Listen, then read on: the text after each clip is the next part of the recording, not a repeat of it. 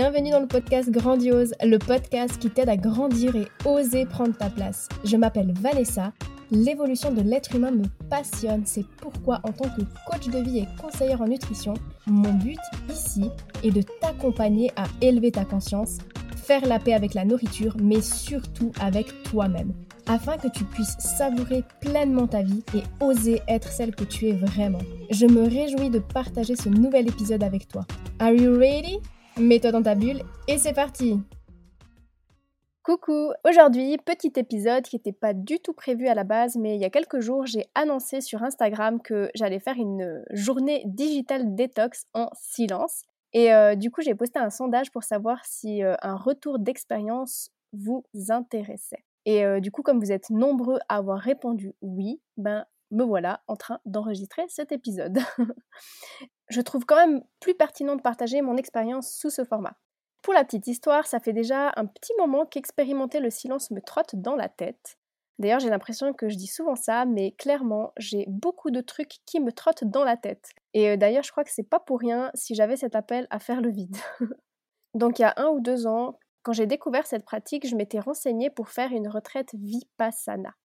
Vipassana, en fait, c'est l'une des plus anciennes techniques de méditation de l'Inde qui se pratique bien sûr en silence et euh, c'est hyper strict. Cette technique, elle a apparemment pour but d'éliminer les impuretés mentales et elle permet de retrouver un esprit équilibré, plein d'amour et de compassion. C'est un processus d'autopurification par l'observation de soi. Mais en fait, c'est le truc extrême qui dure 10 jours où tu te lèves tous les matins à 4 heures et tu passes ta journée à méditer dans le silence du corps, de la parole et de l'esprit. Si c'est quelque chose qui t'intéresse, euh, tu trouves plein d'infos sur le sujet en cherchant sur Internet. Mais moi, perso, j'ai vite abandonné l'idée, du moins pour une première fois. Je me suis dit qu'il serait clairement préférable de commencer gentiment en faisant une petite retraite moins stricte sur trois jours, par exemple. Donc, quand j'étais au Mexique, j'ai cherché des centres qui proposaient des retraites silencieuses, mais j'ai rien trouvé qui me, qui me correspondait. Du coup, j'avais toujours ce désir en suspens jusqu'à il y a quelques semaines où je suis tombée sur le témoignage d'une amie qui expliquait avoir fait justement vœu de silence durant quelques jours chez elle, par elle-même. Et là, gros déclic, je me suis dit, bah ouais, en fait, pourquoi je cherche toujours à faire compliqué? Non, en soi, c'est vrai, je suis persuadée que de le faire dans un environnement propice à ça, dans un cadre préparé, etc., ça doit être hyper bénéfique et magique. Mais en attendant, ben, je peux clairement l'expérimenter par moi-même au lieu d'être dans l'attente. Donc, j'ai pris mon agenda et j'ai directement bloqué trois dates. Et puis, tout d'un coup, je me suis souvenu du fameux step by step, et là, je me suis dit qu'il fallait peut-être commencer encore plus petit. Donc finalement, j'ai bloqué que deux jours au lieu de trois. Bon, j'avoue qu'il y a sûrement aussi mon mental qui est pour quelque chose. Il y avait clairement une petite résistance au fond de moi, parce que voilà, c'est quand même pas rien d'être euh, trois jours dans le silence, complètement déconnecté. Et quelques jours avant l'expérience, j'ai passé à un jour finalement, parce que j'ai un rendez-vous important qui s'est ajouté. Et du coup, ben voilà pourquoi ça s'est finalement fait que sur un jour. Après, je me suis dit que c'était toujours mieux que rien et c'était un bon début pour expérimenter ça. L'idée était bien évidemment de également faire une digital detox. Et tout ça tombait vraiment à pic parce que, comme je l'ai dit sur Instagram, j'ai un trop plein des réseaux sociaux ces temps euh, toute cette course aux abonnés, aux likes, aux vues, enfin tout le monde fait pareil, il n'y a plus d'originalité, plus de partage, etc. Enfin bref, ce n'est que mon point de vue, mais vraiment ça commençait gentiment à me saouler et j'ai eu ce besoin de déconnexion. Et d'ailleurs, c'est aussi pour cette raison, pour être honnête, que j'ai pris la décision de créer ce podcast. Bref, revenons à nos moutons. Donc la veille déjà, j'ai prévenu mes proches que je serais indisponible le jour-là et j'avoue, je me suis quand même fait une petite liste de choses que je pourrais faire le jour J. Manie du contrôle, bonjour. Mais j'ai décidé de vraiment me laisser porter sur l'instant présent. Déjà, première constatation la veille, j'ai bien profité des réseaux sociaux. J'ai l'impression que mon cerveau il était là en mode panique du manque. Je parle souvent de cet effet-là avec la nourriture, mais en fait, ben, comme tu peux le constater, c'est valable pour toute privation. Le cerveau, il déteste ça. Du coup, j'ai essayé de le calmer en mode T'inquiète, frère, c'est pas de la privation, c'est un désir et ça va nous faire du bien à tous les deux. non, t'inquiète, je lui ai pas parlé comme ça. j'ai rassuré cette part de moi juste en lui disant que c'était un choix et que tout allait bien se passer.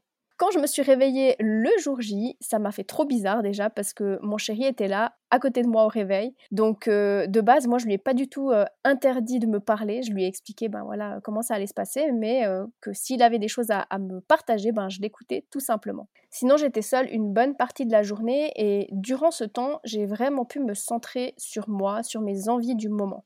J'ai écrit, j'ai médité, j'ai fait du bracework, j'ai colorié, je me suis baladée et j'ai surtout beaucoup, beaucoup lu. J'ai presque fini un livre en une journée. Et le soir, j'avais quand même envie de partager un petit moment avec mon chéri, alors j'ai mis de la musique et on a dansé genre euh, sur des musiques trop marrantes. On a bien rigolé. Par contre, c'était hyper dur pour moi de pas chanter. alors commençons déjà par mon feedback. Alors déjà, sincèrement, je pensais que ça allait être beaucoup plus difficile que ça pour moi, mais au final, c'était plus dur pour mon copain que pour moi, parce qu'il avait vraiment l'impression de parler à un mur. Et il me disait, vu qu'il n'y avait pas d'échange, bah en fait, euh, il se sentait seul dans la conversation. Et en soi, le silence n'a pas été difficile à tenir parce que j'ai assez l'habitude d'être seule durant la journée. Par contre, ce qui était marrant, c'était les réflexes. Genre, à un moment donné, mon copain a éternué et j'ai dit santé, sans faire exprès. C'était assez rigolo. Concernant les écrans, c'était un peu plus difficile. C'est là qu'on voit à quel point on est accro. Mais franchement, ça a fait un bien fou. Cette déconnexion du monde extérieur permet vraiment de se reconnecter à soi. Et c'est fou comme toutes ces sollicitations externes nous embrouillent l'esprit. Donc du coup, passons aux bénéfices de cette journée. Une journée sans stress, sans pression, sans me dire il faut que je fasse ça, après il faut que je fasse ça, sans oublier ça, etc. etc. Non, là c'était vraiment au gré de mes envies, zéro charge mentale. Et ça aussi, mon Dieu, mais comme ça fait du bien, ça n'a pas de prix. Toi-même, tu sais. J'ai ressenti un profond apaisement. J'étais vraiment dans un petit cocon de douceur, au calme, et j'ai pu faire uniquement des choses qui me faisaient plaisir et que j'aime. Ça m'a vraiment ressourcé profondément. J'étais reboostée. Sinon, mis à part ça, le fait d'être en silence et sans sollicitation extérieure ben, permet vraiment de revenir à soi et clairement, comme expliqué dans la pratique Vipassana, c'est vraiment un excellent moyen de s'observer. Observer surtout nos pensées, notre dialogue mental. Je le dis souvent à mes coachés, mais l'observation est une étape primordiale pour transcender ce qui nous dessert aujourd'hui.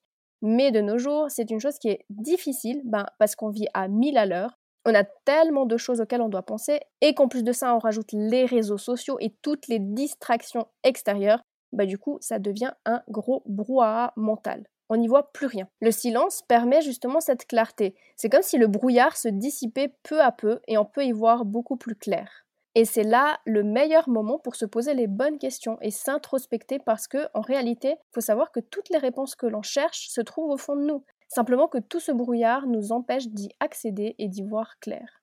Donc voilà un petit peu pour les bénéfices.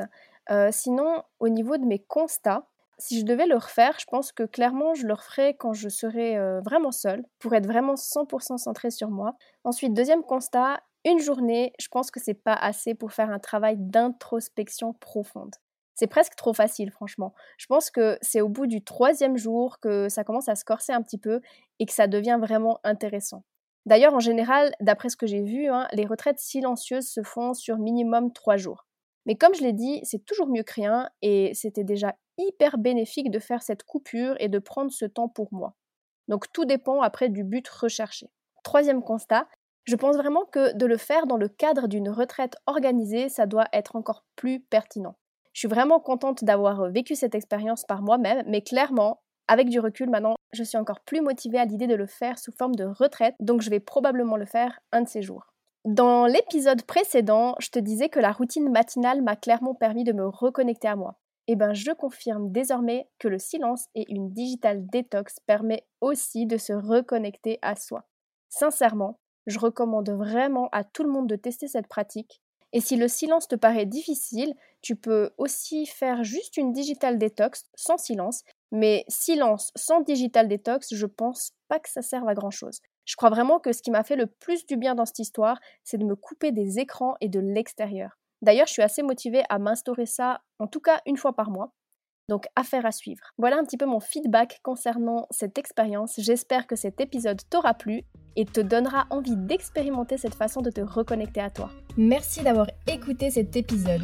Et pour être au courant des nouveautés, rejoins-moi sur les réseaux sociaux. Tu trouveras tous les liens dans la description de ce podcast.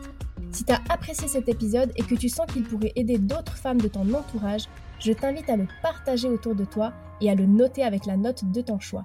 Car si le podcast évolue, c'est surtout grâce à toi. Bisous bisous